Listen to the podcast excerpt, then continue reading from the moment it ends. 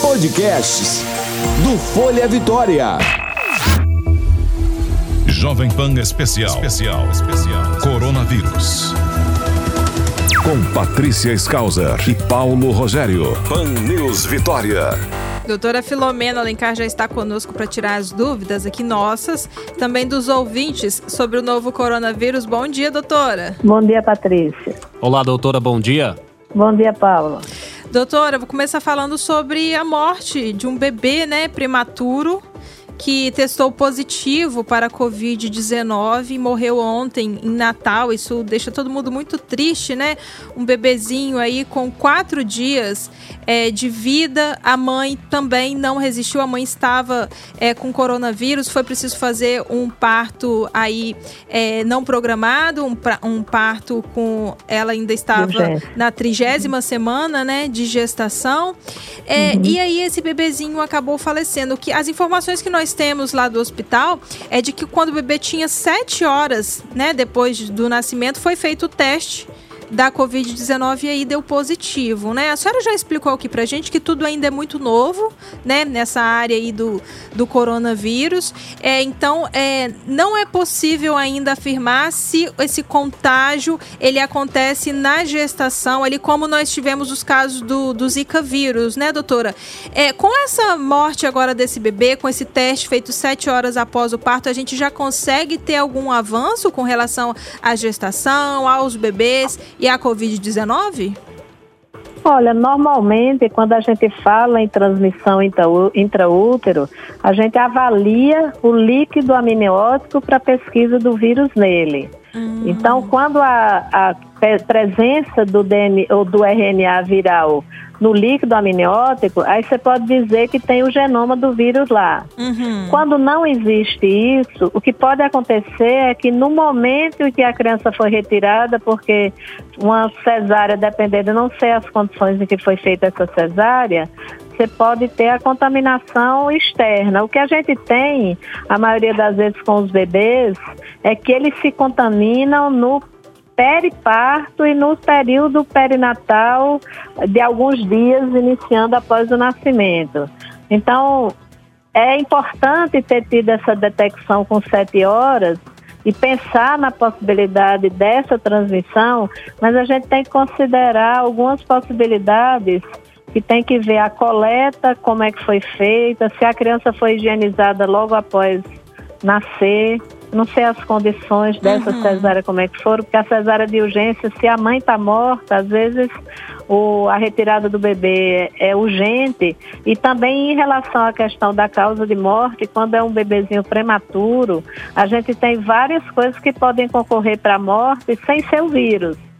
Então é importante que as pessoas entendam que o bebê, quando ele nasce prematuro com 30 semanas, ele tem muita chance de morrer. Ah, então, sim. se tiver alguma situação, porque a mãe não está preparada, quando é uma mãe que já sabe que está tendo ameaça de parto prematuro, se faz condutas em relação a ela para amadurecer o pulmãozinho do bebê. Então, dependendo também do lugar onde o bebê nasceu, se a assistência ao bebê prematuro, se for numa maternidade que não tem nível de atendimento suficiente para um bebê prematuro, às vezes no próprio transporte do bebê para outro hospital ele pode morrer. Então, dizer que, a, que quem causou a morte foi o coronavírus, o SARS-CoV-2, é difícil nesse momento, porque sendo prematuro tem N outras causas que podem fazer o bebê morrer. Uhum.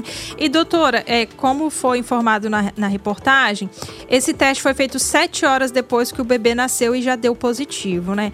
A uhum. pessoa, ela tendo contato com o vírus, por exemplo, no mesmo dia já é possível o exame identificar que ela está com o vírus ou demora alguns dias? Isso depende. Quando você detecta o vírus, dependendo de como você colheu, você pode ter, por exemplo, até o genoma do vírus, você não está necessariamente identificando o vírus. Então, por exemplo, se eu detectar num ambiente um contato com um, objeto, por exemplo, eu identificar o genoma, para eu saber que o vírus está vivo, eu teria que fazer esse vírus crescer. Então, a presença do genoma garante que tem um pedaço do vírus ali, mas não necessariamente que ele está viável. Então, quando a gente detecta o material genético, não necessariamente significa que esse material genético é de um vírus que já infectou e já causou a multiplicação dele dentro do organismo.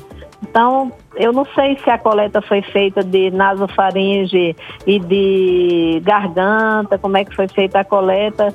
Eu tenho que ler a matéria para entender um pouco melhor qual uhum. é o uhum. relato em termos da coleta do exame. Porque se a criança estivesse contaminada do vírus da mãe, não necessariamente estivesse nela, dentro dela, o vírus, ela poderia ter positividade. Tanto é que hoje, mesmo sabendo que as crianças que não foi detectada na maioria dos trabalhos a presença no líquido amniótico, nem no, no leite materno, e se acha que a contaminação geralmente é mais após o nascimento, a gente tem que considerar se a criança não tomou banho, que é uma coisa que se orienta em relação a, ao bebê quando ele nasce, ele ser higienizado imediatamente, uhum. para evitar que as partículas virais que estejam contaminando a mãe, é, na mãe, possam contaminar o bebê e persistir para infectá-lo, entende? Então, uhum. é uma coisa que a gente precisa ver com mais calma essa situação. Sim, é verdade. Falando em material genético do vírus, né, como a gente ouviu aí na explicação da doutora Filomena, imagens inéditas aqui no Brasil por meio do microscópio eletrônico, né, de um aparelho assim, revelaram que o exato momento em que uma célula é infectada pelo novo coronavírus, uma célula em nosso corpo, o registro foi feito pelo Instituto Oswaldo Cruz, a Fiocruz. Qual que é a importância, doutora, de entender os caminhos do vírus no corpo para bloquear a propagação? É, na verdade é interessante avaliar como ele se insere dentro da célula, mas para entender o mecanismo que você pode ter em relação à criação de medicamentos, a você saber como se comportam os receptores do vírus, saber o tempo que ele leva para ter acesso. Isso tudo são pesquisas relacionadas ao laboratório que podem ajudar a gente a entender um pouco melhor como o vírus se comporta e pode eventualmente identificar alguma situação em que eu possa investir em algum tipo de tratamento que possa ter relação com essa forma como ele entra. Então, tem as proteínas, os receptores, tudo isso interfere na maneira da gente entender como o vírus se comporta e se tem algum mecanismo de eu gerar um tratamento a partir desse entendimento. Os ouvintes participam também por meio do 997-468120 da nossa conversa aqui com a doutora Filomena Alencar, pediatra, especializada em infectologia, professora da UFES. O Marcelo questiona o seguinte, professora: vi na internet que homens estão contraindo mais o vírus do que as mulheres. É verdade isso? Por que isso está acontecendo? Questiona o Marcelo. Olha, isso tem sido aventado em vários trabalhos que o tipo de receptor pelo qual o vírus se liga na célula, principalmente nas células do pulmão, eles são mais pre, é, prevalentes em homens. Isso foi visto mais em homens e mais na população chinesa. Quando você avalia esses receptores nos chineses, homens, a gente tem eh, essa possibilidade de, do vírus ter mais acesso, mas isso são pesquisas que ainda estão sendo é, avaliadas, é tudo muito novo, se suspeita que seja realmente a presença desses receptores em maior frequência no pulmão das, dos homens. Então, isso é uma coisa que pode justificar boa parte das estatísticas ter uma quantidade de homens maior. Mas também, quando eles avaliaram, questionando esses resultados, eles colocaram que também as pessoas que foram avaliadas homens, muitos eram fumantes também. Então, quando você tem uma situação em que você encontra um, um receptor em quantidade diferente, que ele é considerado a, a porta de entrada para a célula, eventualmente, e você tem um outro fator é, que prejudica a função pulmonar, como o cigarro, a gente tem que ponderar isso aí para ver até que ponto isso é uma situação que vai realmente modificar a resposta dos homens em relação à doença ou se tem esses fatores que interferem na sua análise. Com relação às mães, né, que tiveram bebês e que vão estão amamentando, se essa mãe ela tiver uma suspeita de COVID-19, ela pode continuar amamentando ou é melhor suspender? Olha, isso vai depender muito da mãe querer ou não. O que a gente entende é que assim, não há transferência do vírus através do leite materno. Então, o leite materno não foi encontrado até o momento o vírus eliminado pelo leite materno. O que se orienta em relação a essas mães que desejam amamentar, a gente explica para elas as necessidades em relação ao cuidado com a higiene. Então, ela tem que usar máscara, tem que, eventualmente, se a máscara evitar de falar, tossir, espirrar, se isso acontecer, ser trocada essa máscara, a pessoa está bem higienizada. E caso a mãe tenha medo de fazer os cuidados, é, tenha medo de um escape em relação a essa possibilidade de passar o vírus não estando higienizado adequadamente, ela pode também retirar manualmente o leite, tomando o cuidado de colocar a máscara e de higienizar bem as mãos e os utensílios que ela usa para a retirada da, do leite da mama. Então, se usar bombinha, essa bombinha tem que ser bastante higienizada todas as vezes que ela coletar o leite. Então, aquelas mães que já são doadoras de leite, elas podem, sabendo a técnica, retirar e guardar para o bebê para que ele possa receber o leite dela. Só que tem que ter todo o cuidado de higiene e o ideal, se a pessoa estiver insegura, é entrar em contato com o banco de leite, pedir orientação para que possa ser feito isso de uma forma com segurança. Mas se a mãe desejar amamentar, não é proibido amamentar desde que ela siga a conduta, principalmente em relação ao uso de máscara e a higienização do corpo antes de, de amamentar e principalmente das mãos. E tentar evitar tossir, espirrar e conversar durante a amamentação, porque a máscara úmida ela perde o poder de reter as partículas virais e como ela está muito próxima do bebê, tem a possibilidade de ela contagiar o bebê se ela não seguir as normas de segurança. É, eu acho que nos hospitais também, nas maternidades, né, esse cuidado deve ser muito redobrado, né, por parte dos profissionais ali que estão tratando com crianças da UTIM, com recém-nascidos. Com certeza. É. Então, numa, por exemplo, a mãe é, que tem um bebê prematuro, se ela puder é, retirar o próprio leite para que ele seja processado adequadamente e ofertado ao bebê é interessante, porque às vezes o bebê não está com a mãe, mas ela pode retirar o leite para que ele seja ofertado ao seu bebê. Então é importante que todas as regras de segurança sejam organizadas e tem que ver como que é a questão da sala de aleitamento, de retirada do leite, porque não pode ter duas mães nessa situação é, retirando o leite ao mesmo tempo. Então tem toda uma norma em relação aos bancos de leite que tem que ser seguida e verificada se é possível ela fazer essa retirada no banco de leite. Agora em casa, se ela souber retirar, ela pode fazer essa opção agora. A gente tem que dar a opção à mãe. Se ela estiver muito insegura, a insegurança pode fazer com que ela perca a, a, os cuidados em relação à biossegurança e isso pode interferir no contágio do bebê. E doutora, geralmente mãe de primeira viagem é muito insegura, né? Exatamente. Então precisa de apoio das pessoas que sabem que já fizeram o processo anteriormente, Agora, existe essa possibilidade porque não foi detectado vírus, material genético do vírus no leite. Então, se você cuida bem da higiene, usa máscara e tem os cuidados, é importante que possa acontecer esse, essa oferta do leite, por, principalmente para as crianças que têm algum problema que não é, que você tem dificuldade de ofertar proteína externa e nesse momento os bancos de leite eles vão ter mais dificuldade em relação à coleta, muitas vezes por causa do isolamento social, as pessoas não estão doando. Então, tem que haver um cuidado muito grande em relação à questão da orientação dessas pessoas que, que fornecem o leite, para que tenham um cuidado higiênico importante, mas todo leite que for doado, ele geralmente passa por esse processo de verificar sintomas e sempre que há uma dúvida em relação à possibilidade do leite ter sido manuseado de uma forma a contaminar, esse leite é desprezado. Uhum. Então, existe toda uma orientação em relação aos bancos de leite que eles são muito cuidadosos em relação a isso.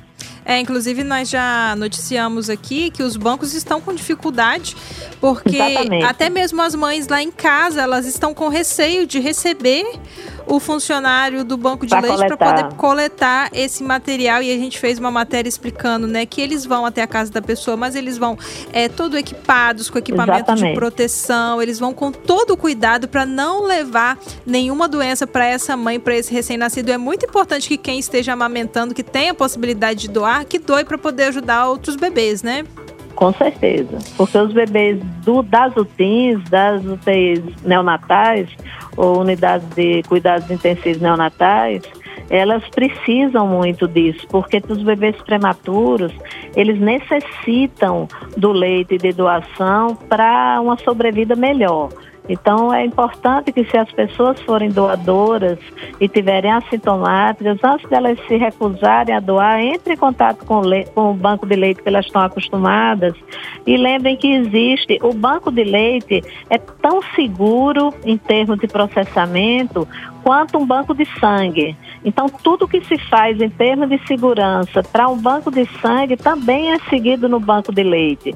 Então, é um processo muito interessante. A gente leva sempre os estudantes para conhecer e eles ficam assim impressionados com a quantidade de é, situações que são evitadas ou que são é, organizadas para garantir a segurança da oferta desse leite. Ele é pasteurizado, então é um leite que não vai ser ofertado de qualquer forma às crianças que precisam. Tem todo um cuidado em relação ao processamento que é impressionante quando a pessoa não conhece e visita, a gente, as pessoas ficam assustadas com tanta regra de segurança que existe em relação a esse processamento do leite. O que é de assustar também é o tempo que essa pandemia acabou surgindo, né? Há 100 dias a Organização Mundial da Saúde foi notificada sobre uma doença misteriosa com sintomas de pneumonia que, que acometeu pouco mais de 40 pessoas lá em Wuhan, na China. E assim foi descoberto o novo coronavírus. Surpreendeu o fato de em 100 dias acontecer tudo isso que está acontecendo, doutora? Bem, Paulo, na verdade, eu e meu marido, a gente já vinha discutindo isso desde janeiro. Quando a gente começou a ver os casos acontecendo, a gente, acompanhando o movimento do que estava acontecendo na China, a gente já se preocupou com a possibilidade da expansão desse vírus para os outros lugares pela característica aparente de altíssima contagiosidade e por causa da globalização. Então, quando você tem um mundo em que você hoje está no Brasil e com poucas horas você está em outro país com a facilidade de deslocamento muito grande e que muitas vezes as pessoas elas não têm muita noção, por exemplo, de viajar, estar com sintomas respiratórios e entender que pode viajar de qualquer maneira, mesmo que aquilo envolva a possibilidade dela estar tá transmitindo para outra pessoa. Então, quando eu faço viagens mais longas, eu costumo, eu já ando com meu álcool gel há muito tempo, muito antes da Covid-19. A gente não viaja sem o álcool gel e quando a viagem é mais longa, eu costumo levar um respirador N95, porque se eu tiver que sentar do lado de uma pessoa e não souber qual é a doença que ela tem e eu não tiver condição de mudar de lugar, eu já tenho cuidado em relação à a, a, minha proteção, porque eu não posso expulsar a pessoa muitas vezes do meu lado. Então, quando eu não tenho condição de mudar de lugar, quando é um voo, por exemplo, você tem um lugar marcado e ele está lotado, muitas vezes você não consegue mudar de lugar. E as pessoas, elas não têm muito essa consciência, como tem, por exemplo, o japonês, ele sempre que ele tem um sintoma respiratório, ele usa máscara porque é uma situação de proteção das outras pessoas e ele se preocupa realmente com essa questão de infectar as outras pessoas, é uma coisa cultural.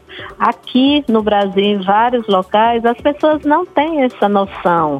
Com o coronavírus, com essa situação da Covid-19, as pessoas estão começando a pensar na possibilidade de que elas podem estar causando a infecção de outras pessoas e muita gente acha assim, que ah, eu só estou resfriado, ah, eu só estou respirando porque eu estou com alergia, e não entendem que nessa situação a possibilidade dela estar tá transmitindo a doença para outra pessoa, seja Covid ou seja um outro vírus respiratório, quando ela está sintomática, ela deveria evitar o contato com as outras pessoas. Isso é uma coisa que eu acho que vai sobrar de lição para a gente, para a gente se lembrar que os vírus respiratórios, eles têm muita possibilidade de serem transferidos com muita facilidade para outras pessoas.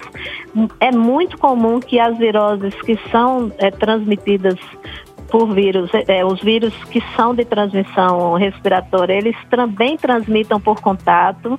Então é importante que nesse é, é uma pena que a gente esteja aprendendo isso nesse momento com uma situação de tanta gravidade dos casos dos quadros clínicos nas pessoas que têm maior vulnerabilidade por doença ou por serem idosos. Então é, é ruim que a gente esteja aprendendo isso agora porque isso a gente já orienta dentro da pediatria há muito tempo, que as crianças resfriadas não deveriam ir para a creche, que as pessoas resfriadas deveriam evitar o contato com outras pessoas, principalmente com os bebezinhos pequenininhos. Então, por exemplo, o meu sonho como pediatra é que sejam extintas as visitas aos recém-nascidos que os, os recém-nascidos, quando muito, sejam vistos a partir de um vidro e que as pessoas cumprimentem a família, presenteiem, assinem o livro, mas não visitem o recém-nascido. Porque o recém-nascido é muito vulnerável e a gente sempre tem essa orientação, tanto para os cuidadores que estão com sintomas. Por exemplo, quando é a mãe que ela está resfriada e ela não tem uma máscara, a gente orienta, põe uma fralda, cobrindo o nariz e a boca, higienize bem a sua mão até os braços, sempre esteja limpa quando for amamentar, para você evitar que seu bebê seja contagiado. E sempre eu digo assim, ó, diga que sua pediatra é uma leoa e que ela pediu para todo mundo que tiver com bebê resfriado, ou a pessoa esteja com dor de cabeça, dor na garganta, espirrando, por favor, não venha visitar o recém-nascido. Assim é uhum. é com todas as pessoas de risco que a gente deveria já ter essa consciência, independente da Covid-19, a gente ter essa consciência que quando eu estou com sintomatologia respiratória, eu deveria evitar o contato com as pessoas para evitar que elas adoeçam por causa de mim. É verdade. Tá por minha causa. Tá certo. Doutora Filomena Alencar, muito obrigada pela sua participação hoje aqui conosco. Até amanhã. Então, até tá. amanhã, doutora. Um abraço. Tá bom, um abraço. Um abraço. Um abraço, Paulo. Bom dia. Jovem Pan. Informação é o melhor remédio contra o coronavírus. 90.5 Pan News Vitória.